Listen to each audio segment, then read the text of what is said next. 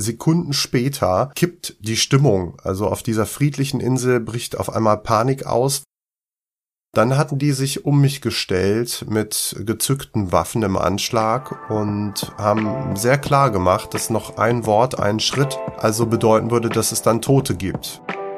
Ich brauchte wahrscheinlich viele Krisen, um äh, mich mal zu hinterfragen, was ich eigentlich will. Und diesen Weg bin ich erst äh, Ende 30 gegangen.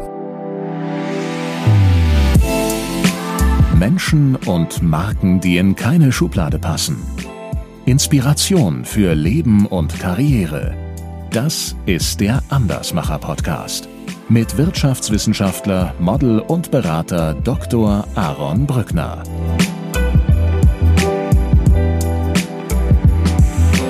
Marc, herzlich willkommen im Andersmacher Podcast. Ja, vielen Dank für die Einladung, Aaron. Du, ich habe mich in der Vorbereitung gefragt, wo macht eigentlich jemand wie du Urlaub? Also ich würde mal vermuten, nicht in Südostasien, oder? Du, das ist eine berechtigte Frage. Ich würde auch da Urlaub machen, kommt nur drauf an, wo. Also Philippinen bin ich ein gebranntes Kind, es gibt aber schöne Ecken, da würde ich schon noch hinfahren. Und ich tauche immer noch gerne. Du tauchst immer noch gerne. Okay, ja, da, äh, da sprechen wir definitiv drüber. Ich würde gerne das Gespräch, anders als viele andere meiner Gespräche, heute beginnen mit kurzen, knackigen Fragen, um, weißt du, so das Wichtigste vorweg einfach zu klären. Ähm, mhm. Also die wichtigsten Dinge kommen jetzt direkt ganz am Anfang, dann haben wir die aus der Welt geschafft. Und ich würde dich bitten, äh, nur mit Ja oder Nein zu antworten. Okay. Wirst du, wirst du den nächsten Tauchgang bei Nacht definitiv mitmachen? Ja. Du hältst Vorträge über den Umgang mit Krisen unter anderem. Denkst du dir bei manchen Buchungen als Keynote-Speaker, wie zum Beispiel vor einer Gruppe von Bankern, kommt, jetzt stellt euch mal alle nicht so an, äh, hier geht's nicht um Leben und Tod bei euch? Nein. Während deiner Entführung im Jahr 2000 und der anschließenden 140-tägigen Geiselnahme war das philippinische Militär eine größere Bedrohung als das deiner Entführer. Ist das richtig? Nein. Sollten wir in unserem Alltag ein besseres Wort für Deadline finden? Ja. Kommt es vor, dass du mit Jeff Bezos verwechseln wirst? Ja. In eine Welt, in, ist, ist eine Welt, ist eine Welt ohne den früheren Machthaber Muammar al-Gaddafi eine bessere Welt? Kann ich nicht beurteilen. Jein, weiß ich nicht. ist ein Leben ohne Musik wirklich lebenswert? Ja. Denkst du dir manchmal, boah, schon wieder heute meine Geschichte erzählen, gar kein Bock? Nein. Sehr schön, Marc, weil dann sind wir nämlich hier startklar. Bei Taffe welcher, Fragen. bei welcher, bei welcher der Fragen hast du so das stärkste Bedürfnis, noch mehr zu erzählen? Also zu Muammar al-Gaddafi ähm, ist natürlich ein ganz differenziertes Bild abzugeben, ähm, aus meiner eigenen Erfahrung heraus. Da kommen wir ja gleich noch drauf. Ja. Ähm, ich bin aber auch kein äh, internationaler ähm, Politikaktiver. Insofern ist das schwer zu beurteilen. Und Musik. Natürlich ist eine äh, Welt mit Musik eine ganz andere, aber ich würde sagen, man kann auch andere Künste äh, ähm, praktizieren und es ist dann vielleicht auch ein schönes Leben. Ein schönes Leben, das greife ich doch auf. Ein schönes Leben, äh, dazu gehört auch hin und wieder ein Besuch an einer Bar. Stell dir vor, du sitzt abends an einer Hotelbar, Marc. Mhm. Äh, was würdest du, was würdest du trinken? Oh, weil ich es lange nicht getrunken habe, wahrscheinlich sowas wie ein Cocktail oder ein Longdrink. Aber ich bin da kein Kenner und würde einfach mal die Karte studieren, was mich anspricht. Irgendwas Saures irgendwas Saures. Ja, das klingt ja so nach Gin Tonic, könnte ich mir Zum vorstellen. Beispiel. Gin Tonic, stellen wir uns vor, ich säße auch zufällig an dieser Bar, wo du gerade die, äh, die Getränkekarte studiert hast. Äh, und wir würden, wir würden irgendwie ins Gespräch kommen, zufällig, und würden uns nett unterhalten. Vielleicht würden wir schon über so geopolitische Themen wie Gaddafi sprechen. Äh, ich würde dich mit Sicherheit irgendwann fragen, Mensch, Marc, ist ja hier ein richtig nettes Zusammenkommen. Äh, was machst du denn so beruflich? Ja, das ist schnell gesagt. Ich habe ein Buch geschrieben, ich halte leidenschaftlich gern äh, Vorträge darüber und verfilme es quasi zum Online-Kurs. Dann liegt natürlich die Frage nahe äh, des Inhalts, ne? also worum, worum dreht es sich inhaltlich. Ist das so, dass du, also jetzt mal for real, wenn du mhm. angesprochen wirst, was du beruflich machst, ist das, wie schnell, wie schnell kriegst du oder wie schnell gibst du den, den Mitmenschen mit, worum es inhaltlich bei dir geht oder ging? Ja, wenn ich spüre, dass die wissen wollen, was mich im Leben äh, beschäftigt, dann erzähle ich durchaus das, was ich inhaltlich tue. Wenn sie wissen wollen, was so mein Beruf ist, was ich so äh, tue, ich sag mal mehr technisch, dann sage ich halt, ich bin Autor und Vortragsredner. Und das war nicht immer so. Du warst in deinem früheren Leben, ich glaube, so kann man es ja sagen, mhm. äh, in deinem früheren, in deinem ersten Leben äh, Unternehmensberater. Und äh, du bezeichnest dich selbst als äh, Workaholic, rückblickend. Mhm. Äh, wenn wir diesen zeitlichen und auch emotionalen Sprung an dieser Stelle wagen, mhm. was waren was waren denn so deine Ziele damals als junger, aufstrebender, ehrgeiziger und hm. talentierter. Unternehmensberater? Anerkennung, Anerkennung, Anerkennung. Also ich habe eigentlich alles gemacht, was irgendwie äh, nach Erfolg, äh, was Erfolg verspricht und habe viel gearbeitet, war auch so High Potential voll gut eingestiegen und habe aber nicht nach dem gesucht, was mir inhaltlich jetzt wirklich Spaß macht oder mich irgendwie erfüllt. Insofern, ja, kann ich sagen, das war wirklich sehr anerkennungsgetrieben und erfolgsgetrieben. Wie viele Menschen übrigens. Wo kommt das her? Ja, letztlich wie so oft in meinem Leben irgendwie aus, aus Krisen. Ne? Also das ja, bin ich nicht der Einzige. Bei mir war es so, dass ich in der Schule einfach da noch nicht so äh, einen guten Start hatte. Da war ich irgendwie ja nicht nicht gut. Ich hatte es da schwer. Ich war früh eingeschult, hatte auch nicht so viel Anerkennung von den coolen Leuten, sage ich mal. Und dann habe ich irgendwann gemerkt, so über Leistung, da geht einiges. Und da habe ich mich da ein bisschen stark vielleicht äh, drauf fokussiert. Als Workaholic, wie, wie sehr hast du denn oder wie gezielt hast du Urlaub genommen in der Zeit? Naja, zu wenig. Ganz klar, also das war auch da nicht angesagt. Ich habe wirklich lange Schichten gearbeitet in der Unternehmensberatung, habe parallel noch einen internationalen MBA gemacht. Da war ein Urlaub eine Weile nicht zu denken. Und dann gab's aber ein Telefonat mit meinen Eltern und als die mir erzählt haben, dass sie zum Tauchen fliegen nach Malaysia und sagt, naja, ich könnte ja mal eine Weile abschalten. Das war der Moment, da dachte ich, ja, ähm, das ist absolut überfällig, äh, weil ich da wirklich mal eine Auszeit brauchte. Und dann bin ich in Urlaub geflogen. Ich meine, ich will jetzt nicht, ich will jetzt noch nicht so diese so so so Fazitgedanken irgendwie vorwegnehmen, aber du hast dich doch mit Sicherheit schon häufig dabei ertappt bei diesem Gedanken, äh, was wäre eigentlich aus mir geworden? Was wäre, oder ja, was wäre aus mir geworden, wenn ich irgendwie das nicht gemacht hätte, wenn ich dort nicht in diesen Urlaub geflogen bin, oder? Nee, komischerweise gar nicht. Also schon gar nicht will ich die Zeit zurückdrehen, weil ich zu dem Zeitpunkt, wo ich in diesen Tauchurlaub geflogen bin, eigentlich schon in einer Krise war. Sinnkrise, total gestresst, habe äh, nächtelang kaum geschlafen. Nicht nur, weil ich so viel gearbeitet habe, sondern weil mich die Arbeit einfach wachgehalten hat. Und da habe ich mich auch irgendwann gefragt, wofür ich da kämpfe und gemerkt, naja, eigentlich ist das, was ich da mit Zahlen, mit Prozesse optimieren und sehr abstrakten Dingen äh, getan habe, nicht das, was mich wirklich erfüllt. Und da war eigentlich eine Sinnkrise, die hätte sich fortgesetzt im Zweifelsfall bis zum Burnout. Aber dann kam ja ein bisschen was dazwischen. Ja, ein bisschen was dazwischen. Wir machen den Switch vom Paradies oder von den von den Prozessen ins Paradies, besser gesagt, so rum ist richtig. Ähm, du hast die äh, diesen Urlaubsort, diese Gegend dort oder diese Insel, auf der ihr wart, du mit deinen Eltern als mhm. äh, Robinson Crusoe Insel äh, beschrieben. Nimm uns doch mal mit dahin. Also ist das ist das so, wie man es so von den Wallpapern kennt? genau so. Also das ist eine Trauminsel, wie sie vom Poster kommt, klein äh, ich kam wirklich, also auch, weil wir gerade den Übergang machen, raus aus einem fensterlosen Office-Umfeld, wo ich also nur in Bildschirme gestarrt habe, äh, im Anzug mit all dem, was man sich so vorstellt und äh, völlig gestresst und komme dann da an.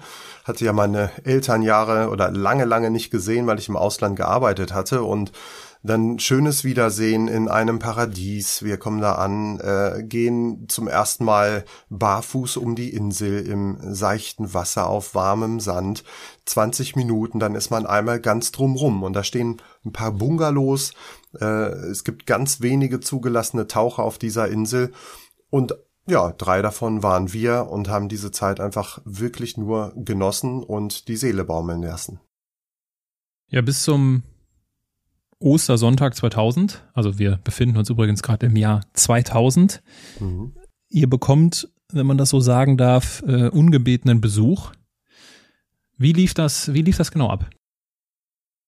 Na, das war so ein Moment, wo wir ähm, ja am Wasser sitzen und wir schauen Tauchern zu, die machen sich gerade fertig für Nachttauchgang, gehen unter Wasser und da war so der Gedanke, ach naja, Vielleicht wäre es doch schön gewesen, diesen Nachttauchgang mitzumachen. Ich hatte aber vorher gesagt, naja, wir haben ja schon ein paar Mal getaucht heute. Lass gut sein, lass uns mal einfach entspannt den Abend genießen. Wir haben den Sonnenuntergang angeschaut. Ein kühles Getränk. Ich erinnere mich nicht ganz genau, was das war, aber es war lecker, kühl, entspannt und ja, in diesem Moment, äh, den hat mein Vater wirklich zusammengefasst auf äh, bizarre Weise. Der sagte, ist das nicht ein Geschenk, so einen friedlichen Ostersonntag hier erleben zu dürfen. Was hat er da in dem Moment gesagt gehabt? In diesem Moment sagt er Wahnsinn. genau diese Worte und das ist ganz typisch auch mein Vater, der sehr wertschätzend für äh, viele, ja, naja, Kleinigkeiten ist es, das ist ja keine Kleinigkeit, so einen friedlichen Moment äh, erleben zu dürfen. Habe ich aber erst später verstanden, weil äh, wirklich Sekunden später äh, kippt die Stimmung. Also auf dieser friedlichen Insel bricht auf einmal Panik aus, weil da hinter uns Menschen anfangen zu schreien. Das war so ein, ja, so eine Gemengelage, die überhaupt nicht dahin passte. Da Stühle fallen um und naja, das erste, was ich sehe, als ich mich umdrehe, waren äh, bewaffnete Männer. Die standen direkt hinter uns und einer von denen hatte so eine Bazooka auf der Schulter und hat genau auf meinen Kopf gezielt. Und da gucke ich rein in dieses äh, Rohr. Mhm. Ich, also, ich habe mich ja mit dir beschäftigt, habe mir viele Interviews angeschaut. Du mhm. hast mir, du hast mir dein Buch geschickt. Ähm, was ich mich frage in diesem Moment, wenn ich das so lese und wenn ich da so zuhöre, könnte man ja auch schnell denken, so, sag mal, Mhm. Bin ich hier im falschen Film? Das ist doch hier, das muss doch hier, also in unserer Hemisphäre würde man sagen, das ist hier versteckte Kamera. Ja, äh, da wäre es vielleicht so, okay, das muss hier irgendwie ein Missverständnis sein. Mhm. Äh, oder, oder war wirklich direkt klar, das ist jetzt hier Gefahr oder besser gesagt Lebensgefahr? Also da ging alles durch den Kopf. Erstmal gar nichts im ersten Moment. Das ist, das ist halt wie, wie bei einem Unfall, glaube ich. Also wenn sich das Auto überschlägt, das kann man alles gar nicht so zuordnen. Das ist alles in Slow Motion. Die Zeit bleibt irgendwie stehen und hört sich auch alles anders an. Und diese ersten Sekunden der Verwirrung sind dann so aufgegangen in, in einem Potpourri an, an ja, Ideen, was jetzt gerade passieren könnte. Und da war unter anderem dabei, weil die riefen dann Police, Police, ja, also diese bewaffneten Männer. Und dann habe ich das auch irgendwie überprüft. Einer hatte wirklich ein T-Shirt an, da stand auch Police irgendwie drauf, aber das sah auch irgendwie nicht nach Polizei aus. Aber man ist da nicht so schnell im, also ich jedenfalls nicht. Ich glaube allgemein, das so zuordnen zu können. Und dann war mein erster belastbarer Gedanke, würde ich mal sagen, dass die irgendwie Räuber sind, wohl eher so mit Patronengürteln über die Schulter und irgendwie sahen auch wild aus, teilweise vermummt und dann äh, ja dachte ich, das ist vielleicht ein Raubüberfall, ne? Das war der mhm. erste Gedanke. Aber woher die auch kamen, also das war so, das ist ja eine klitzekleine Insel gewesen und auf einmal so viele bewaffnete Männer und kamen immer mehr. Das war schon, also es war wie ein Film, ja, also dieses dieses Bild von der falsche Film, das passt absolut, auch für die äh, kommende Zeit danach. Wie war das denn, also wie, wie habt ihr denn kommuniziert? Also war das überhaupt möglich oder, äh, also jetzt vor allem wahrscheinlich du mit deinen Eltern in diesem, in diesem Moment? Ich kann es dir gar nicht sicher sagen, wenn dann wahrscheinlich geflüstert oder also sehr vorsichtig, weil, wie gesagt, da ist so eine, ja, was ist das, eine Panzerfaust oder so auf mich gerichtet, völlig übertriebenerweise äh, rückblickend gesehen. Aber äh, das war so jetzt keine falsche Bewegung machen. Also ich glaube eher, dass wir vielleicht mit Blicken kommuniziert haben, aber so in den ersten Sekunden gar nichts, bis sie dann irgendwann uns den äh, so so raus aus diesem vom Wasser so hinter den Bungalows lang äh, am, zum Strand getrieben haben da haben wir dann schon mal ein bisschen Blickkontakt mehr gehabt, ob wir möglicherweise irgendwo nochmal zur Seite laufen oder was wir machen können, aber so richtig unterhalten war da nicht. Und wann war euch klar, worum es wirklich geht? Oder was es wirklich ist, dieser, äh, dieser, dieser Polizeiüberfall? Äh, Naja, das erste Mal an eine wirkliche Entführung habe ich selber geglaubt, als die uns in so zwei kleine oder zwei, naja, für die Men Menschenmenge von 18 Entführern, 21 Geiseln viel zu kleine äh, Fischerboote reingezwängt haben. Dann haben wir abgelegt und ich dachte die ganze Zeit noch, dass die uns einfach ins Wasser reinschmeißen. Das war ich ganz, ganz sicher. Das weiß ich ganz genau. Und dann sind wir aber so weit gefahren, dass ich dachte, boah, hoffentlich nicht. Ich dachte ja, die schmeißen uns rein, alle gute Schwimmer sind ja Taucher und dann haben sie die Bungalows geplündert und dann äh, geht's irgendwie weiter. Aber dann sind wir gefahren und gefahren und gefahren und dann irgendwann kamen so die ersten Hinweise von den Entführern mit so Einwortsätzen auf Englisch und dann wurde irgendwann klar, die ähm, kommen von den Philippinen, äh, die sind irgendwie jetzt keine Polizei, ja, und wir sind, wie sie sagten, Instrumente in ihrem Krieg. Und dann war so ungefähr ein Bild, das ist eine lebensgefährliche Geschichte und wahrscheinlich eine Entführung. Mhm. Du Du bist ja ein sehr, also jetzt im Berufsleben damals zumindest, wenn ich das richtig versteht, verstanden habe, ein sehr zahlenorientierter Mensch.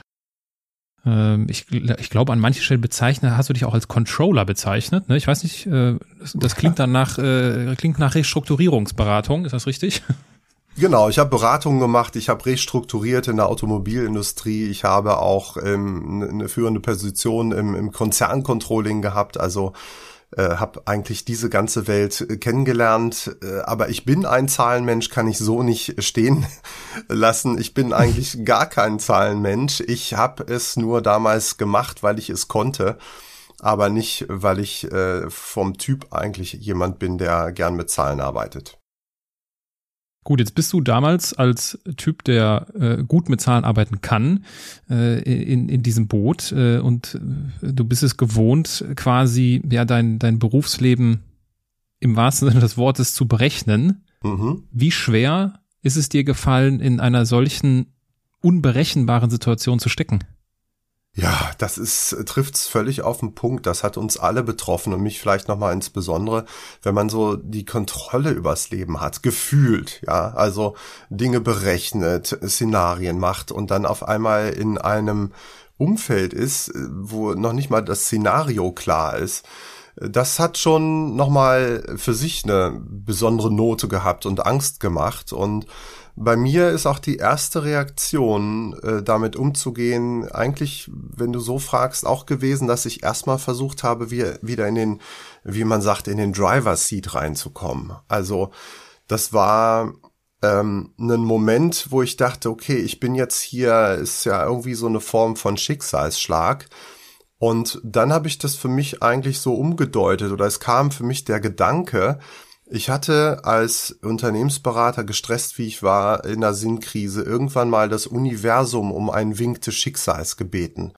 Ich dachte einfach, ich weiß, ich muss irgendwas ändern im Leben, vor allem im Job. Ich wusste nur nicht was. Und da hatte ich mir so einen Impuls gewünscht. Und das war der Gedanke auf diesem Boot, wo ich überlegt habe, naja, das, was hier passiert, ich weiß nicht, was es ist, aber vielleicht ist das ja die Antwort auf meine äh, mein Wunsch und vielleicht ist das der Wink des Schicksals. Und damit hatte ich mich sozusagen wieder als Auslöser äh, äh, empfinden können für das, was da gerade passiert.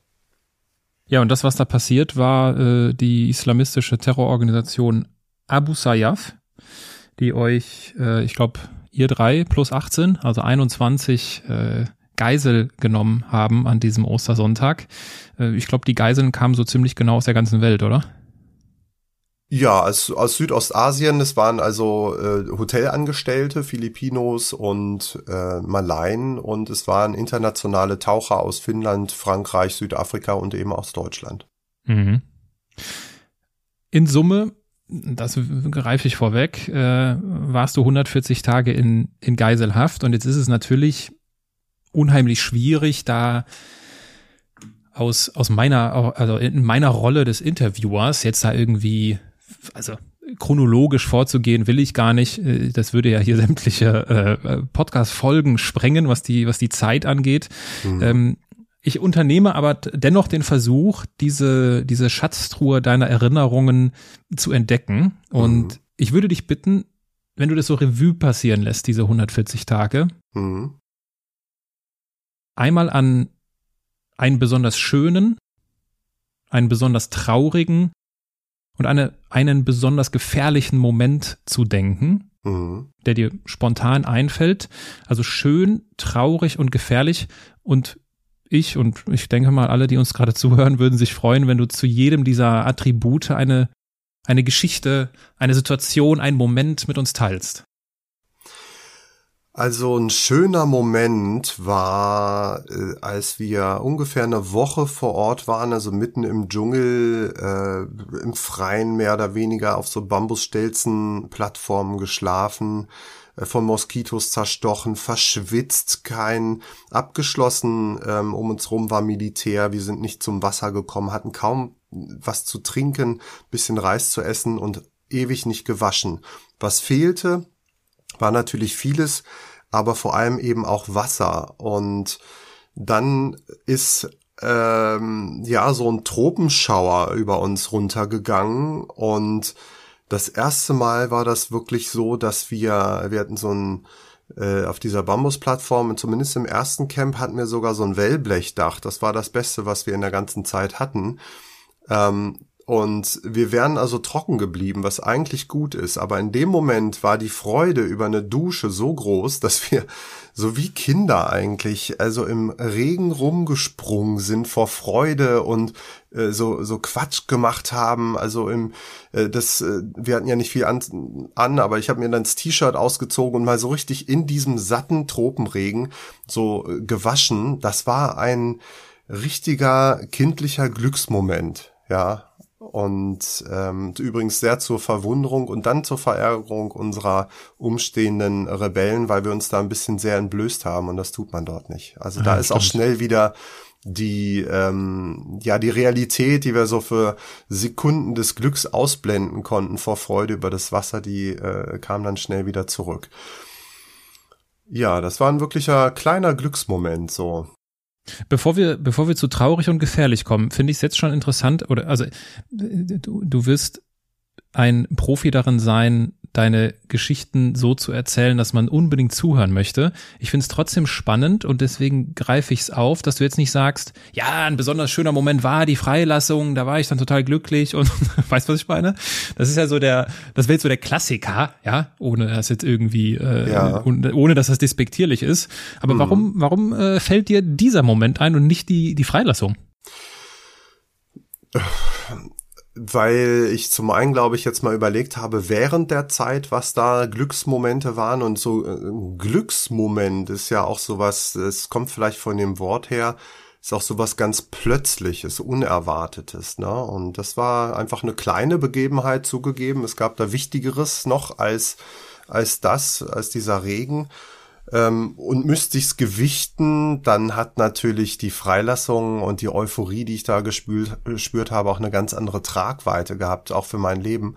Aber so dieser Unverhor, ich glaube, weil es einfach auch ganz viel einfängt. Wir wollen ja nicht alle Details und die Abläufe dann, wenn ich es richtig verstehe, jetzt äh, besprechen, aber es ist, es fängt so ein bisschen vielleicht auch diese Skurrilität ein, äh, dass man sich eben ähm, ja selbst in Todesgefahr, selbst in äh, in, in einer Kriegssituation, selbst als gefangene Geisel im Dschungel, dann auf einmal über auch Kleinigkeiten freut. Und das ist äh, für viele so sonderbar, wie wenn sie hören, dass mir Humor geholfen hat. Und dennoch fängt es einfach ein, dass es so extrem war, dass so kleine Dinge einfach einen unglaublich großen, vor allem psychologischen Hebel haben können. Und das ist ja das, was ich, worüber ich einfach gerne spreche. Und ja, diese Anekdote, ehrlich gesagt, habe ich noch nie geteilt, ähm, außer ich glaube in meinem Buch, aber vielleicht nehme ich die mal auf als ein Beispiel dafür, wie man sich kurzzeitig auftanken kann und in einen positiven Zustand kommt. Da braucht es gar nicht viel mehr als Wasser. Ja, und äh, ich glaube auch, dass das ein schöne, schönes Beispiel dafür ist, so dieses im, im Kleinen was ganz Großes spüren. Mhm. Äh, das ist doch, äh, das ist, das ist wertvoll. Wagen wir, wagen wir den Schritt, auch wenn es jetzt ein emotionaler Bruch wahrscheinlich wird, äh, zu traurig und gefährlich. Mhm.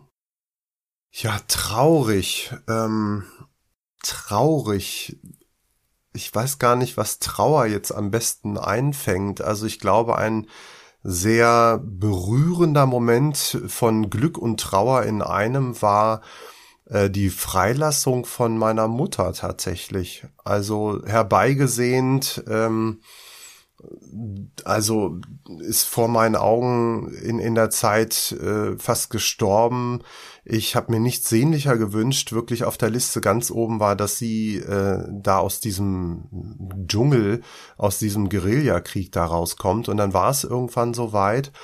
Und dann äh, kam also Abgesandte von den Verhandlungsführern rein und man wusste jetzt auch nicht, was oder um wen es da jetzt geht. Und er sagte äh, äh, zu meiner Mutter, you're free. Und nahm sie dann mit auf einen Weg, der den bis dahin nur ein oder zwei andere Geiseln beschritten haben und der sehr unsicher war. Und jetzt haben wir uns verabschiedet und ich war auf der einen Seite unheimlich glücklich, dass sie jetzt so kurz vor der Freiheit ist, aber es war auch irgendwie Trauer, weil wir in dem Moment auch gar nicht wussten, ja, ob wir uns lebend wiedersehen oder ob wir jetzt gerade vielleicht zum letzten Mal Abschied nehmen voneinander. Und das war natürlich für meine Mutter noch viel, viel trauriger, weil äh, sie gefühlt uns zurücklassen musste. Aber das war, glaube ich, ein bunter Mix an Gefühlen und ein großer Teil davon war durchaus auch Trauer. Ja, nachvollziehbar. Also, also wie gesagt, wir wollen hier nicht alle Details äh, auseinandernehmen. Mhm. An der Stelle der Hinweis zum, zum Buchtitel Stark durch Krisen von der Kunst nicht den Kopf zu verlieren.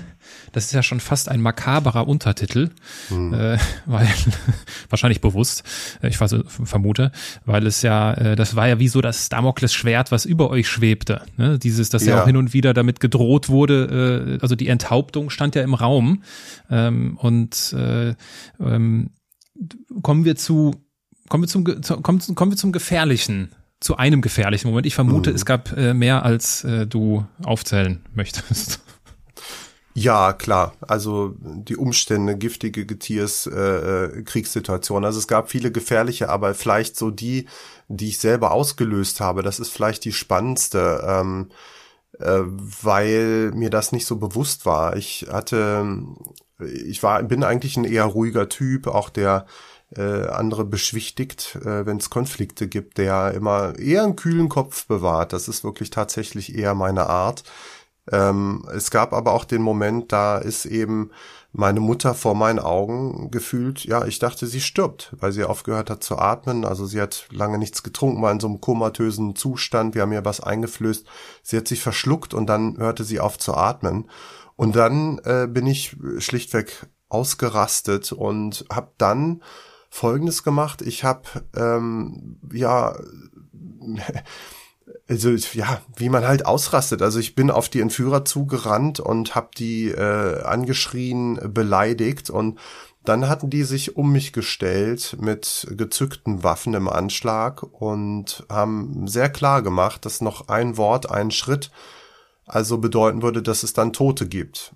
Und das war eine ganz, ganz äh, riskante Situation und ja, aus der ich auch viel gelernt habe, weil verrückterweise jemand anders in meine Rolle reingeschlüpft ist, der sonst sehr impulsiv war, den ich immer beruhigt habe. Und der hat mich und die Entführer dann äh, wieder beruhigt und sagte mir eben auch, ähm, dass meine Mutter also Mund zu Mund beatmet wurde und, und auch wieder äh, atmen kann. Mhm. Ja, das war doch die Situation, wo äh, das philippinische Militär angegriffen hatte, oder? Wo ihr geflohen seid. Ähm, es war mittendrin, es war zwischen dem ersten und dem zweiten Angriff. Ja. Okay. Also nach dem ersten ist meine Mutter äh, kollabiert. Wir sind ja da auch wirklich Tages- und Nachtmärsche durch den Dschungel gelaufen und äh, dann, als sie dann kollabiert war und auch bewusstlos, da kam dann der zweite Angriff. Also es kam mitten rein eigentlich. Du hast es gerade angesprochen, dass jemand anderes dann da so deine Rolle übernommen hat. Wie, wie, wie können wir uns das denn vorstellen? Wie, wie war denn so die, die Gruppendynamik unter den Geiseln? Ja, viel Dynamik und das ist auch kein Wunder. Also ich sage immer, wir waren ein gutes Team und das heißt nicht, dass immer alles harmonisch war, sondern dass wir einfach gut äh, am Ende erfolgreich äh, miteinander gearbeitet haben. Da hatte jeder seine Rolle. Und bis die gefunden war, gab es auch unheimlich viele Konflikte. Also ich habe ja, und das teile ich ja immer wieder, dann auch je nach äh, Vortragsthema auch äh, gerne, ja, wie, wie entstehen eigentlich Teams? Und das ist ein Teil davon, die Dynamik ist eben auch äh, durch Konflikte. Und wenn es dann gut läuft, dann entstehen da wirklich Teams, äh, wo einmal formale Rollen irgendwie geklärt sind, nicht festgeschrieben, es gab ja keine Stellenbeschreibung oder irgendwie ein Kickoff meeting oder so, aber dann war klar, also wenn es hier um handfestes Zupacken mit äh, äh, irgendwie Dachbauen geht, dann war da eben jemand, der auch als Ingenieur da ein bisschen Know-how hatte und wenn es um Wundenversorgen ging, dann hatten wir da auch jemanden. Also die Rollen waren verteilt und auch diese informellen und ich hatte eher immer so die beschwichtigende Rolle und jemand anders hatte eben zum Beispiel die auch mal äh, hier bis der hat eben auch mal provoziert, ja Dinge eingefordert von den Entführern. Das war dann wieder gefährlich, aber wir haben uns immer wieder gegenseitig ausbalanciert und das fand ich eine ganz, ganz interessante äh, Beobachtung und die habe ich dann später auch tatsächlich immer wieder auch in meinem Berufsleben als Führungskraft gehabt. Sind Freundschaften entstanden? Ja, auch, aber nicht nur. Also ich habe einige besucht, auch nach der Freilassung. Ich war in Frankreich, äh, in Südafrika, ich war in Finnland. Aber es sind auch, also nicht jeder hat sich gut verstanden und ähm, das ist auch völlig normal. Also wenn man mhm. da ums Überleben kämpft und kaum zu essen hat, dann entstehen eben nicht nur Freundschaften. Gibt es dir bei diesem, wenn du diese Wiedersehen ansprichst, an unterschiedlichen Orten dieser Welt, gibt es da irgendwie einen Moment, der dir besonders in Erinnerung geblieben ist? Von dem Wiedersehen? Mhm. Ja, also ich fand's vor ungefähr zwei Jahren wirklich also so erhellend äh, in, in Finnland zu sein. Ich habe da in Helsinki die beiden Finnen besucht und naja, der eine ist äh, so als Künstler äh, so berühmt äh, oder ja bekannt geworden, so weil der äh, Gefühle in Zeichnungen ausdrückt. Also der hat damals, ich habe ja Tagebuch geschrieben und er hatte halt gezeichnet. Und das waren ziemlich, fand ich, wirre Zeichnungen, aber sehr, sehr, äh, wie soll ich sagen, also sehr gefühlsstark. Und das ist also eine Expertise, die er da wohl extrem entwickelt hat. Und dann habe ich halt gehört, der kuratiert, also oder der, der macht die größte Kunstausstellung in Finnland äh, die es da jemals gegeben hat. Und das war für mich einfach wieder, ich habe ja ein gewisses Fable für Krisen entwickelt, auch deswegen, weil rückblickend ich festgestellt habe, dass doch sehr häufig ähm, man das dann vielleicht niemandem wünscht, so, das tue ich auch nicht, aber äh, es entstehen eben auch manchmal sehr exotische und zuweilen auch sehr schöne äh, äh Pflänzchen daraus, ne? Und das war so eins. Und die Beziehung zu den Entführern, gab es da irgendwie sowas wie also ich Gab es da unterschiedliche Beziehungen? Also hat man sich mit dem einen vielleicht irgendwie mal mehr unterhalten oder ist da vielleicht, also von Freundschaft mhm. will ich jetzt nicht sprechen, aber äh, dass es irgendwie so einen Zugang gab? Ja, es ist schön eingeleitet, weil es so differenziert ist. Also, und so ist das. Das ist ja eine Gesellschaft. Also, das sind ja jetzt nicht alles nur Entführer. Wir waren ja jetzt auch alles nicht nur Taucher, sondern da gibt's äh, Männlein, Weiblein, alt und jung. Es gibt Reiche und Arm und so ist das bei denen auch, ja. Also, da gab's die äh, tatsächlich die man so vor Augen hat, islamistische Kämpfer, äh, fanatisch, äh, ausgebildet, all das die gab es. Es gab aber auch einfach, ich sag mal jetzt Bauernsöhne. Ne? Also das waren ja Rebellen, die sind eigentlich Bauern und wenn es gut läuft und irgendwer hat da Geld oder so oder äh, heuert da an, dann kriegen die mal äh, ein Gewehr in die Hand und sind stolz, da irgendwie mal was machen zu können. Und äh, das waren teilweise sogar Kindersoldaten dabei. Und die haben eben auch ihren Charakter. Und der war nicht äh, durchweg schlecht oder äh, zumindest in, aus unserer Perspektive vielleicht so, die waren immer auf der falschen Seite, waren immer unsere Entführer und sind daher nie unsere Freunde geworden. Aber es gab äh, schon einige, die haben uns einfach immer geholfen. Also zu dem, äh, zu denen haben wir auch eine Beziehung aufgebaut, ja weil das auch wichtig war. Also allein mal um ein Beispiel zu geben, wir mussten uns ja dann äh, zum Beispiel schnell einfach mal ein Dach bauen aus Bambus. So, und den knickt man nicht ab, sondern da braucht man eine große Machete für. Um die zu kriegen, ja, von einem Entführer, braucht man eine Portion Vertrauen und das baut man auf eben über eine Beziehung und die pflegt man, indem man sich zum Beispiel einfach, ja, äh, ich sag mal, respektvoll ähm, grüßt so nach Landessitte, so die Daumen gegeneinander drückt und dabei so okay sagt, auch wenn es natürlich nicht okay war, was da war. Aber äh, so sind ähm, Beziehungen entstanden und es gab sogar Entführer, die äh, sehr Anteil genommen haben. Das war auch wichtig. Die, für die waren wir Menschen. Wo wir mhm. auch das Gefühl haben, die setzen sich auch dafür ein, dass wir am Ende auch wirklich überleben und eben nicht enthauptet werden. Und einer davon, einer der äh, mutigsten, muss ich äh, wirklich sagen, und stärksten äh, Krieger unter den Rebellen, der hat sogar ein Tränchen verdrückt, als meine äh, Mutter freigelassen wurde, weil er ihr äh, in der Zeit sogar mal das Leben gerettet hat. So differenziert war das damals. Auf der Geiselseite übrigens ganz genauso. Es gibt einfach so eine und so eine Menschen und wie man das bewertet, das hängt von einem selber ab, ne? Vom eigenen Wertesystem. Mhm. Ich habe bei, ich weiß nicht welcher Kanal das war, irgendwann, also wenn man jetzt deinen Namen bei YouTube eingibt, gibt man, äh, bekommt man also das ein oder andere Videosnippet äh, angeboten von früheren Fernsehsendungen. Das lief ja früher, also ich kann mich jetzt nicht dran erinnern, äh, weiß aber von, also es war ja sehr präsent, ja, in den, in den deutschen Medien mhm. auch.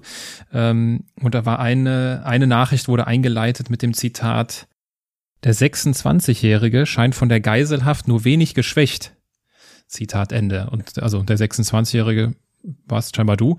Ähm, mhm. Das war auch mein Eindruck. Also immer wenn ich so da so Ausschnitte gesehen habe, so du warst schon, ich würde dich sogar als sel also als selbstbewusst mhm. würde ich dich bezeichnen, schon fast lebensfroh. Ja, also so wie du dann da auch mit den Kameras interagiert hast oder mhm. auch gesprochen hast, gewirkt mhm. hast, zumindest auf mich. War das so oder war das so ein Moment, wo du dir gedacht hast, okay, jetzt sind hier Kameras, äh, keine Ahnung, mein Bruder ist zu Hause, andere, also jetzt muss ich hier irgendwie mhm. da sein, präsent sein.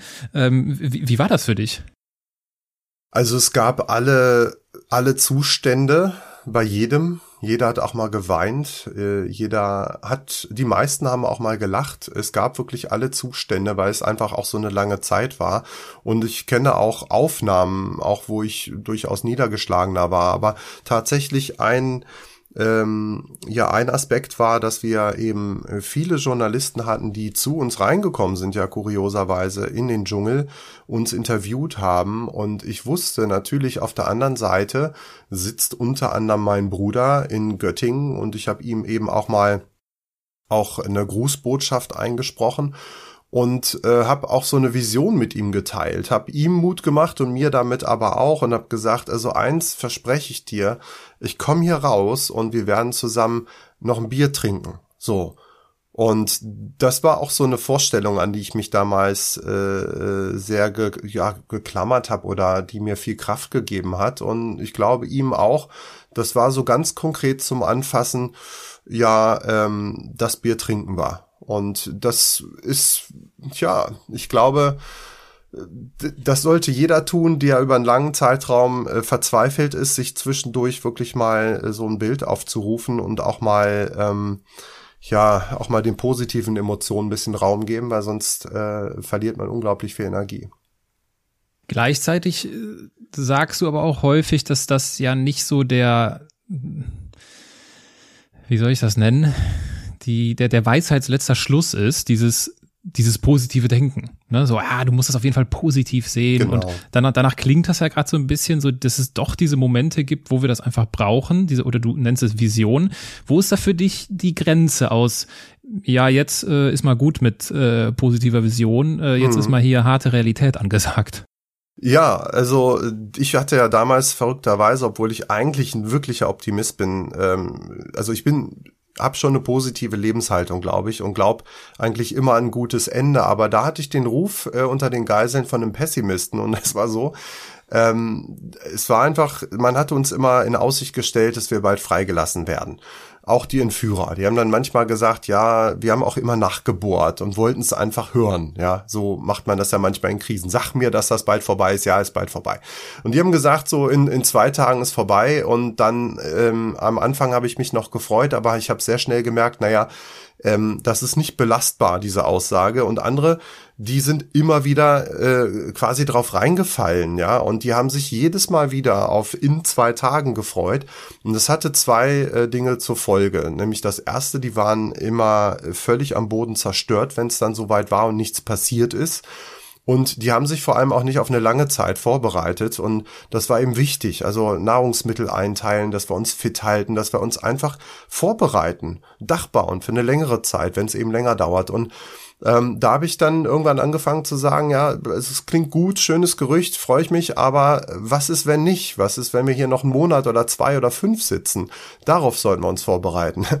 Und da hatte ich dann den Ruf eines Pessimisten, ähm, aber ich würde sagen, rückblickend habe ich doch ja, hat's mir geholfen, äh, die Überzeugung oder die Einsicht, äh, bei uns war es so, positives Denken konnte tödlich sein, ganz mhm. konkret. Und ähm, wir haben irgendwann aufgehört, äh, immer an übermorgen zu glauben, zum Glück, sondern wir haben immer zum Beispiel einen Fluchtsack uns vorbereitet, da war immer eine Flasche Wasser drin, weil wir eben ganz plötzlich manchmal flüchten mussten und dann tagelang durch den Dschungel marschiert sind.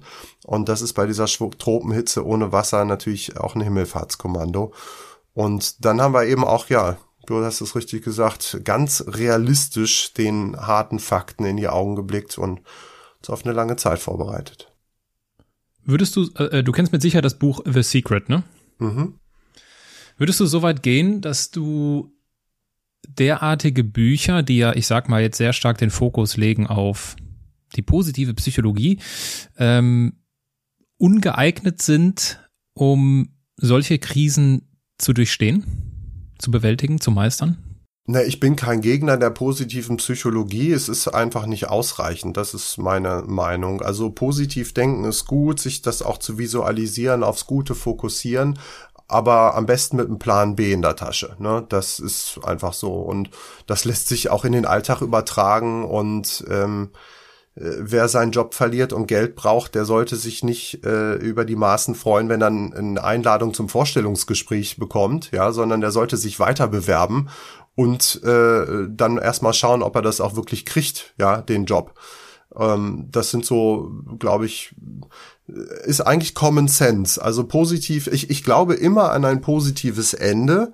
Ich gucke nur hin, was braucht's denn, damit ich an diesem positiven Ende auch wirklich ankomme. Welche Risiken gibt's auf diesem Weg und damit gehe ich einfach um. Und das ist übrigens, da gibt's dann vielleicht auch bessere Bücher, gerade im, im Wirtschaftsumfeld, eins davon Jim Collins, ne, ähm, der Weg zu den Großen, nee, der Weg zu den Besten. Und da ist das genauso eine dieser sieben Managementprinzipien für nachhaltigen Unternehmenserfolg, nämlich den äh, brutalen Fakten ins Auge zu blicken, ohne den Mut zu verlieren. Mhm. Ja, ich finde das gut und wichtig, dass du das ergänzt, dass du sagst, äh, was braucht es, dass es positiv endet? Ja, weil das ist so mein Problem mit diesen äh, mit diesen The Secrets, ich schmeiß jetzt mal alle in einen Topf, ähm, das klingt halt immer so danach, ja, setz dich hin, schreib dir ein paar Affirmationen auf, visualisier das ganz oft, ganz toll mhm. und dann wird alles super toll. Und das ist halt, ich glaube, das ist sehr giftig, weil es macht dich, äh, es macht dich zu einem passiven Menschen, äh, der so nach dem Prinzip Hoffnung lebt. Mhm. Und äh, das ist halt ganz schnell sehr naiv, weil im Leben kommt es darauf an, was wir machen und nicht, was wir uns irgendwie ausmalen. Und deswegen finde ich da den, finde ich das gut und, und auch ja, es ist Common Sense letztendlich, aber es ist ja verwunderlich, weil diese, das, das sind ja, das sind ja wahnsinns erfolgreiche Bücher, ja, millionenfache mhm. Bestseller. Und ich glaube einfach, weil sie halt diese scheinbar mühelose Lösung da irgendwie äh, versprechen. Und ich glaube mhm. halt, dass das Leben so nicht funktioniert. Ja, zumindest nicht nur. Genau. Ja, genau. Ähm, Gaddafi. Ich, ich, ich komme äh, auf, auf äh, Gaddafi zurück. Gerne. Äh, äh, du hattest ja gesagt, ja, ah, das muss man natürlich äh, differenziert, differenziert sehen. Ja. Und ich will mit dir auch jetzt hier bloß nicht, ne? Ich, wir sind hier kein äh, politischer Podcast und äh, ich will kein abschließendes Urteil über sein, sein Leben und äh, die Rolle der USA hier finden. ähm, aber wie ist denn äh, diese Freilassung dann überhaupt äh, vonstatten gegangen und welche Rolle hat dann Gaddafi? Weil man denkt sich jetzt so, Gaddafi, Libyen, hä, was hat der damit zu tun? Mhm. Wie ist das zustande gekommen? Naja, wir saßen ja Wochen und Monate da in Gefangenschaft und es wurde von Anfang an um unsere Freilassung verhandelt. Und das war komplex, weil die Entführer waren sich nicht einig, was sie wollen, haben immer größere Forderungen da äh, formuliert und dann auf der äh, von außen die Politiker, die haben halt ihre Verhandlungsführer auch immer wieder gewechselt. Also das war schwierig, das alles mit den vielen Nationen zu koordinieren. Und dann gab es gab sogar mal den Punkt, da wurden diese Verhandlungen komplett ausgesetzt, weil man gemerkt hat, es überhitzt sich gerade, die Entführer ähm, verlieren so ein bisschen den äh, Boden vielleicht. Und für uns war das natürlich der absolute Horror. Wir sitzen äh, in Todesgefahr und es wird noch nicht mal mehr um unsere Freilassung verhandelt. Das war ähm, das, äh, der Zustand, als wir dann Besuch bekamen von einem Dr. Azaruk, ein sehr charismatischer Mann. Er war damals der ehemalige Botschafter Libyens auf den Philippinen und der kannte eben aus äh, diese Region, der kannte auch viele der äh, Beteiligten auf allen Seiten und hatte einfach einen, äh, ja, einen guten Draht äh, genutzt, um eben die Gespräche wieder aufzunehmen und äh, am Ende äh, wirklich ja erfolgreich unsere Freilassung zu verhandeln. Und ihn haben wir persönlich kennengelernt und er war der erste und einzige, der auch so glaubhaft ähm, auch Anteil genommen hat. Also das darf man nicht unterschätzen, äh, in dieser Situation zu spüren, da ist jemand, dem geht's wirklich darum, dass du hier rauskommst. Der macht nicht irgendein Amt, der ist nicht irgendwie äh, so, sondern das war ein wirklich charismatischer Mensch und dem äh, bin ich einfach wahnsinnig dankbar, dass der sich da auch unter Einsatz seines Lebens letztlich ja ähm, da eingesetzt hat, erfolgreich und am Ende zur Freilassung ähm, beigetragen hat. Und der zweite Teil war natürlich, ähm, dass er darauf, ja, die Entführer dazu bekommen hat, dass sie sich mal einigen konnten, nämlich auf Lösegeld. Die wollten ja alles mögliche, Fischereirechte und Autonomie und, und islamischen Staat. Und dann war es am Ende Lösegeld und das war eben machbar, zumal für einen ja recht reichen Staat wie Libyen. Und äh, das Interesse Libyens war am Ende, ähm, also Libyens oder Gaddafis, das war ja der Sohn von äh, Gaddafi, der auch heute noch lebt, der Saif al-Islam äh, mit seiner Stiftung. Äh, dem ging es jetzt vielleicht nicht um den Mark aus, aus Deutschland, aber ähm, äh, dem ging es am Ende darum, äh, hier wieder internationale Anerkennung von der Staatengemeinschaft äh, zu bekommen, weil die ja durch Lockerbie äh, in die Isolation gekommen waren. Hm, ist schon verrückt, ne? Wie sich das dann so fügt. Dann kriegt ja. man, äh, kriegt man so unerwartete Hilfe.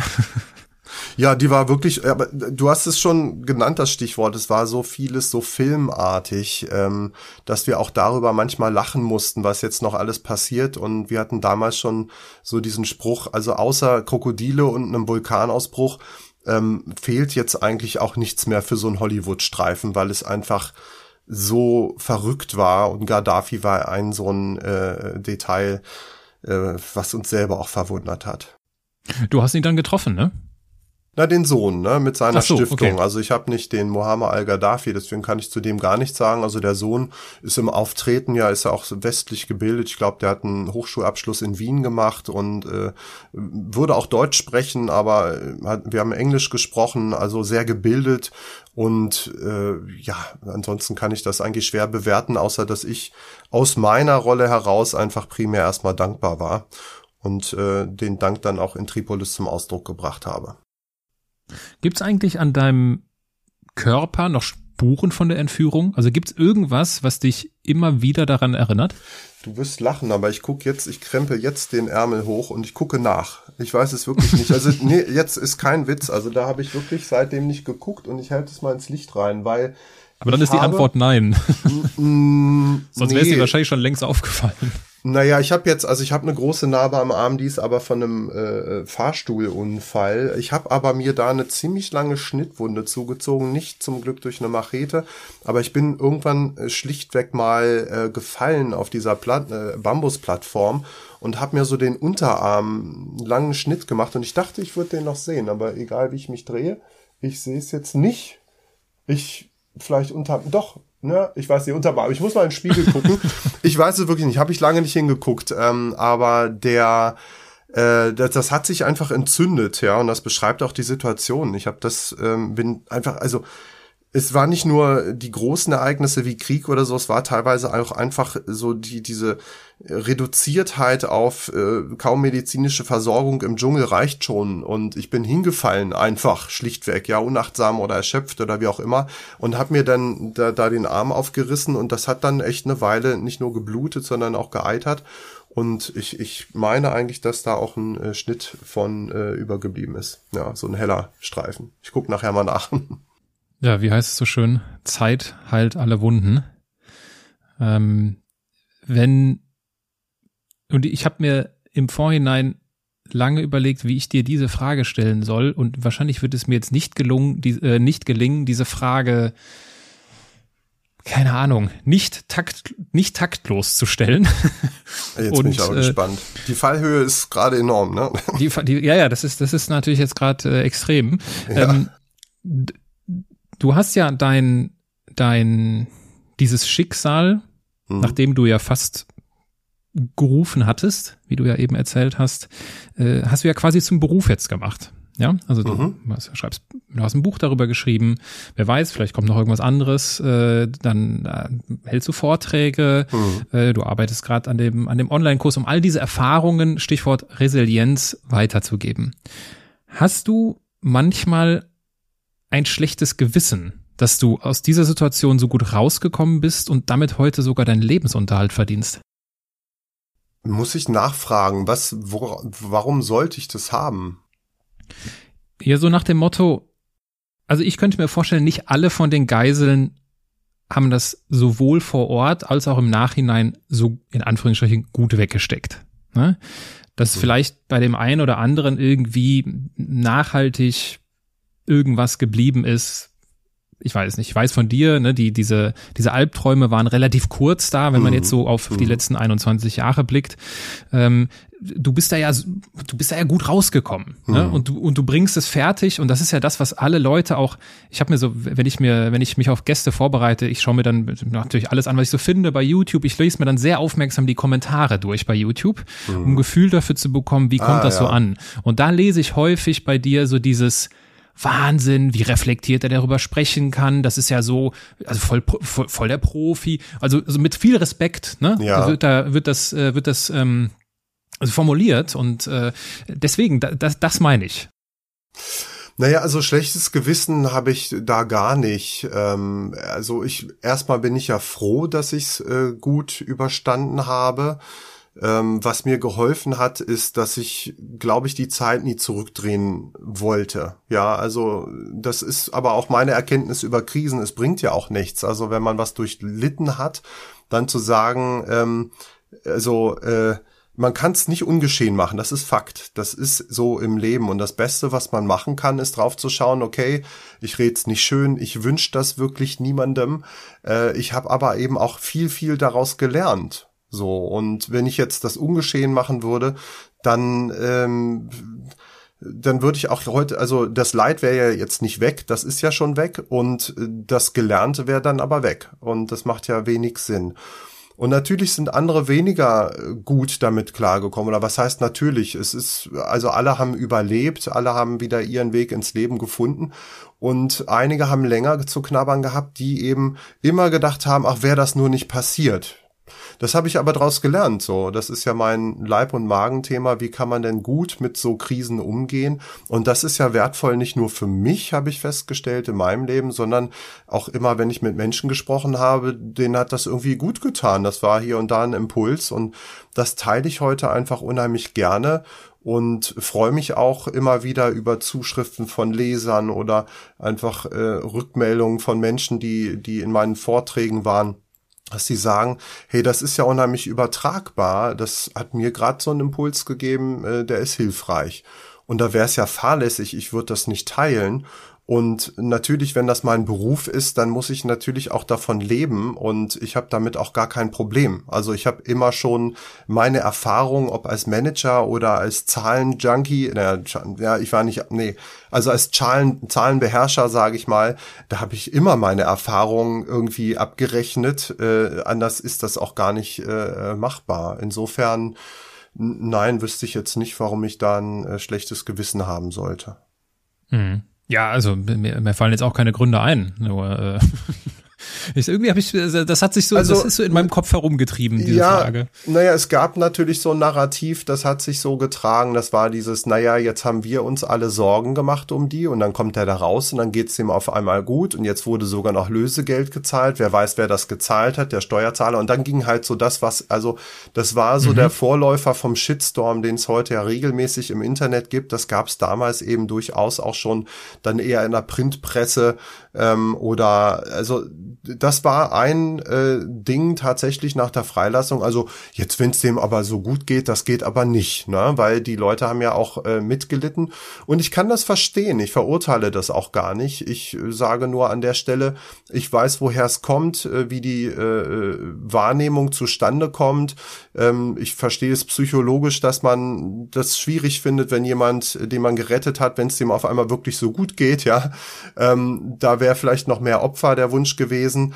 Und äh, ich bin dankbar für all die Unterstützung und ich sage einfach, ich brauche mich für nichts irgendwie zu schämen oder zu rechtfertigen, sondern ich lasse da die Wahrnehmung so, wie sie ist und äh, gehe halt meinen Weg, von dem ich so persönlich überzeugt bin.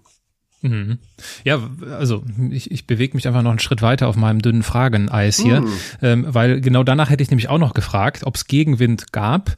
Äh, du, du, nimmst es mir vorweg, den gab es. Ich erinnere mich da ähm, in dem Zusammenhang jetzt natürlich eine völlig andere Situation, völlig anderes Schicksal und ich will auch hier keine Schicksale vergleichen. Aber äh, was mir halt, kann ich auch nicht dran ändern, fällt mir halt in dem Zusammenhang ein. Äh, hier die, äh, die äh, Natascha Kampusch ja. ne, aus, aus Österreich, die ja da äh, also wirklich ein, ein unvorstellbares äh, Schicksal äh, über überstanden hat. Und ihr wurde ja auch danach, die wurde ja regelrecht auseinandergenommen mhm. von der von der Öffentlichkeit, wie sie denn da jetzt so so souverän vor der Kamera sitzen kann. Also das das geht doch wohl nicht. Da muss ja irgendwas irgendwie nicht stimmen und sowas. Ne? Also das ist ja ein ähnlicher Mechanismus wie mhm. den du gerade schilderst. Ja, da spielen ganz, also äh, Victim Blaming, ähm, also den äh, das Opfer zum Täter machen, das ist ja ein psychologisches Phänomen und da spielt auch mit rein, dass Menschen Angst haben, ihnen könnte mal sowas passieren und dann suchen sie nach Gründen. Bei uns war das so, naja, wie kann man so doof sein, in so ein Land zu fahren? Ja, also ja, das ja, war ja. so ein typisches, ähm, äh, weil einfach viele und das gab es auch immer mal die Fehlmeldung in den Medien äh, durchaus, dass wir auf die Philippinen äh, da Urlaub gemacht hätten. Das war ja nicht der Fall. Fall. Wir sind ja nach Malaysia, es gab keine Reisewarnung, es war null Schuld, es war null absehbar, es war wirklich wie in Berlin auf den Weihnachtsmarkt gehen und dann fährt ein Laster rein. Ähm, aber trotzdem sucht man sich sowas und sagt sich, naja, wie kann man das machen? Wie kann man so blöd sein, weil man selbst dann äh, sich nicht in derselben äh, Gefahr wähnt? Weil sonst ist es natürlich schwierig, wenn man sich so äh, psychologisch darauf einlässt, auf die äh, Berichterstattung und da irgendwie mitfiebert, wenn man das Gefühl hat, oh je, oh je, das kann mich ja wirklich auch selber betreffen. Naja, und so ist das dann, glaube ich, so eine Erwartung, wenn da schon ein Opfer ist, dann möge es auch bitte Opfer bleiben und jetzt nicht irgendwie mich irritieren, weil dann sonst bricht meine ganze Interpretation eigentlich zusammen und dann muss ich mich selbst vielleicht am Ende noch hinterfragen. Und ja, bei äh, Natascha Kampusch ist es extrem gewesen. Ja, die ist da auch, ich weiß gar nicht, ob sie, wie, sie hat ja darüber auch ein Buch geschrieben. Also das tat mir auch sehr leid, aber wir haben da schon auch im Jahr 2000 ordentlich was abbekommen und ja, ich ähm, ich nehme es niemandem übel, ja, weil jeder einfach auch irgendwie äh, Informationen konsumiert. Da waren durchaus auch einfach jetzt nicht böswillig, aber auch nicht nur äh, richtige Fakten drin und eins davon war, wir hätten auf den Philippinen Urlaub gemacht.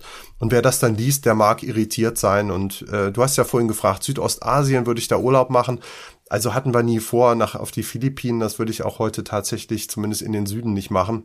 Mhm. Äh, ja, Malaysia kann man äh, so machen wie halt äh, Türkei, Ägypten auch. Äh, ja. Die meisten, also wie gesagt, Berliner Weihnachtsmarkt und die meisten Unfälle passieren eh im Haushalt. Also so Restrisiko im Leben bleibt und das ist ja so unwahrscheinlich wie Haiattacken oder Flugzeugabstürze. Mhm.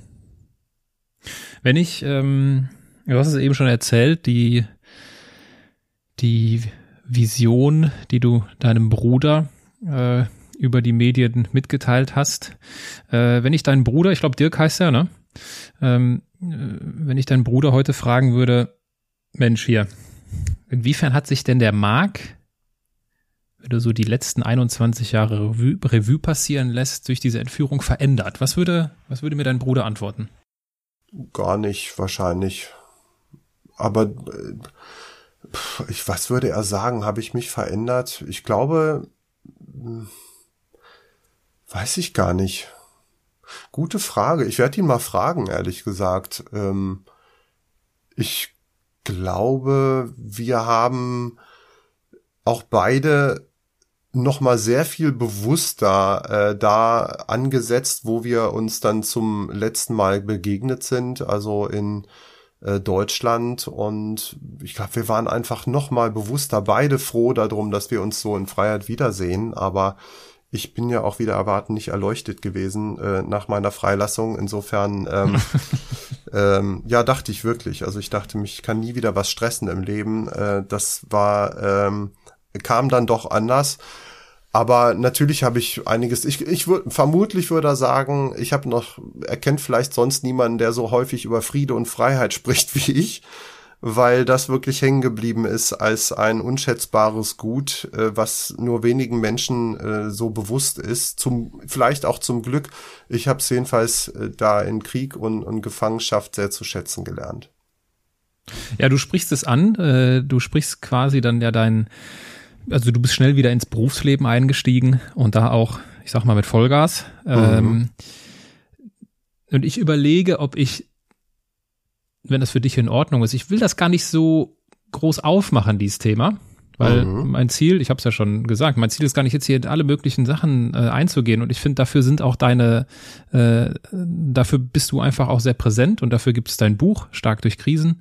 Und ähm, dafür gibt's die, die, die Vorträge, die du anbietest, wo du ja dein, ja, deine Erfahrungen, die damit ja, du sagst es selbst, du warst nicht erleuchtet, äh, mhm. mittlerweile ja schon sehr gezielt und sehr sinnvoll äh, aufs, aufs Berufsleben überträgst. Ähm, und deswegen, daher rührte ja auch die Frage, ob wir einen neuen, ob wir einen neuen Begriff für Deadline brauchen.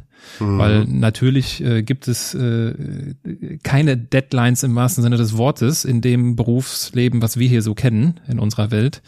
Ähm, es sei denn, du sagst, nee, mir, mir ist da, äh, mir liegt was auf dem Herzen, weil ich mittlerweile immer stärker irgendwie feststelle äh, in meinen in meinen Vorträgen, äh, dass äh, ich dort etwas gelernt habe, was äh, besonders wertvoll ist für Leute, die hier in, in westlichen Krisen stecken? Also zunächst einmal ist das, was ich damals im Dschungel erlebt und zum Glück überlebt habe, auch sehr fast eins zu eins übertragbar auf den Wirtschaftsdschungel, habe ich festgestellt, auch aus der Innenperspektive und auch auf unser Leben allgemein. Also da ist die Pandemie ja nur ein Beispiel dafür, wie schnell man äh, zu Geisel werden kann von äußeren Umständen. Ja, und wie man damit umgeht, ähm, das hat mich immer fasziniert, was dabei hilft, dass das eben auch übertragbar ist. Und das ähm, ja treibe ich so nach und nach, ich will nicht sagen zur Perfektion, aber ich, ich gucke immer wieder, wie es ist übertragbar und bin gerade zum Beispiel dabei, ähm, äh, nicht nur zu erklären, welche diese Resilienzstrategien es gibt, wie Optimismus oder Akzeptanz, sondern wie funktioniert das? Wie welche Techniken kann man anwenden? Also ich mache das gerade sehr intensiv im Zusammenhang, weil ich einen Online-Kurs genau dazu auch produziere. Und den schauen ja jetzt nicht, nicht Leute, die irgendwie Angst haben, entführt zu werden, sondern die in handfesten Krisen äh, äh, Restrukturierung oder äh, Beziehungskrise oder vielleicht eine Diagnose erhalten oder Angst vor Krisen haben oder sich einfach darüber äh, Gedanken machen, was kann man daraus lernen? Und da habe ich einfach äh, gemerkt, das eine ist, wie kommt man stark durch, also stark durch Krisen kommen. Und das andere ist was ganz anderes, stark durch Krisen werden. Und ich bin in meinem Leben äh, noch stärker durch eine ganz andere Krise geworden, nämlich durch einen Burnout im äh, Konzernumfeld. Und äh, die Kurzfassung ist eigentlich, ähm, dass ich da ja, dachte, es ginge um meine Existenz mit Deadlines, es, äh, aber es war ja nicht tödlich und es hat mich trotzdem in den Burnout gebracht und das war diese Irritation, den dann viele haben, wie kannst du diese Entführung überstehen, ja, die ja lebensgefährlich war, aber dann an Deadlines im, im Job scheitern. Und äh, ein, ein Element, ein ganz wichtiges, ist eben das, was man heute so Purpose nennt. Ne, ist ein, einfach ein sehr emotionaler Übertrag.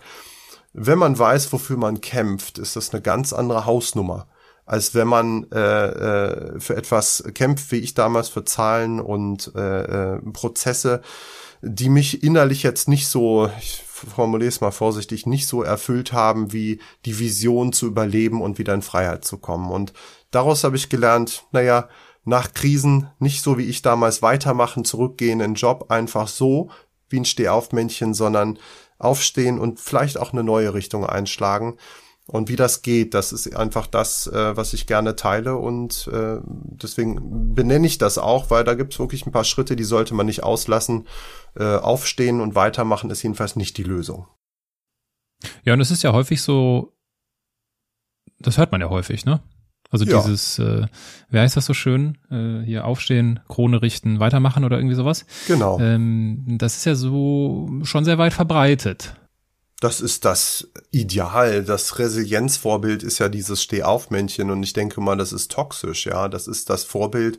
Äh, wir seien so eine statische Holzfigur, die immer hin und her kippelt und ähm, wir sind ja ein organisches Wesen. Wir können wachsen, aber nur dann, wenn wir uns auch wirklich verändern. Also weitermachen wie vorher ist da nicht die, äh, ist kein gutes Bild.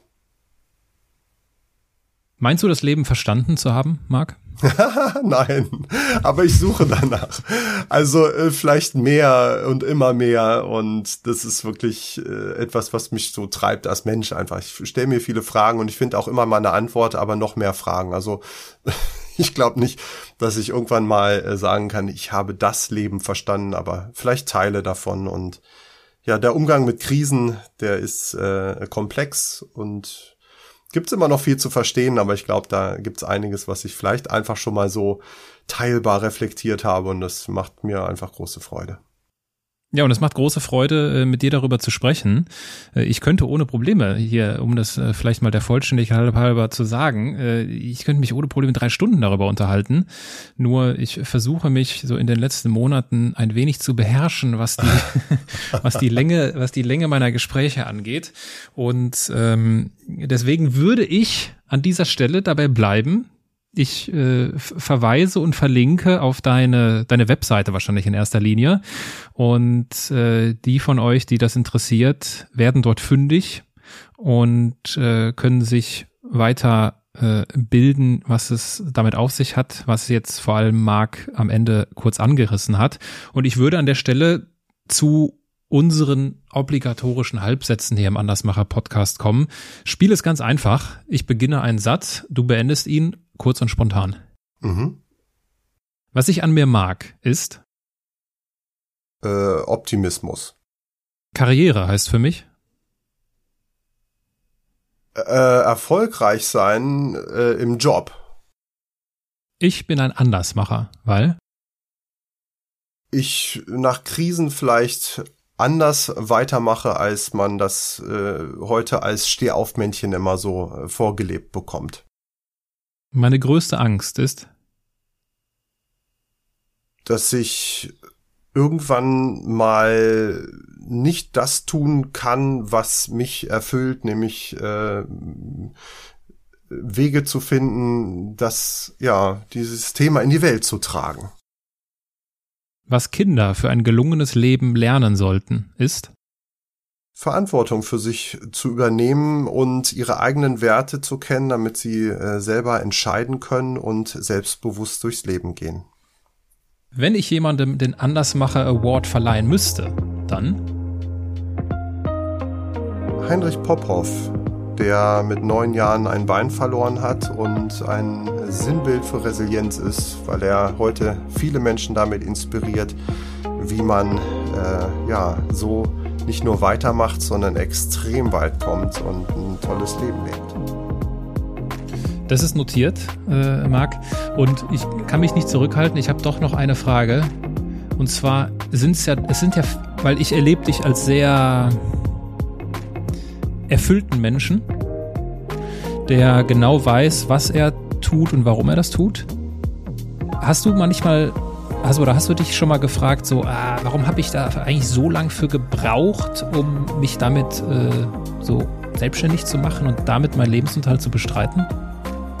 Ich habe noch nie so zurückgeblickt, ganz ehrlich, so dieses, ich habe da zu lange gebraucht und hätte ich, könnte ich werden. Das ist nicht meine Art, aber ich habe gemerkt und irgendwann mal geschmunzelt, ich brauchte wahrscheinlich viele Krisen, um äh, mich mal zu hinterfragen, was ich eigentlich will. Und diesen Weg bin ich erst äh, Ende 30 gegangen und äh, dafür bin ich absolut dankbar. Ohne meine äh, Jobkrisen, die ich durchaus auch hatte, wäre ich nicht da angekommen, wo ich heute sehr erfüllt lebe. Und deswegen habe ich so ein Positivfazit auf Krisen. Manche brauchen die einfach, man muss eben nur nutzen.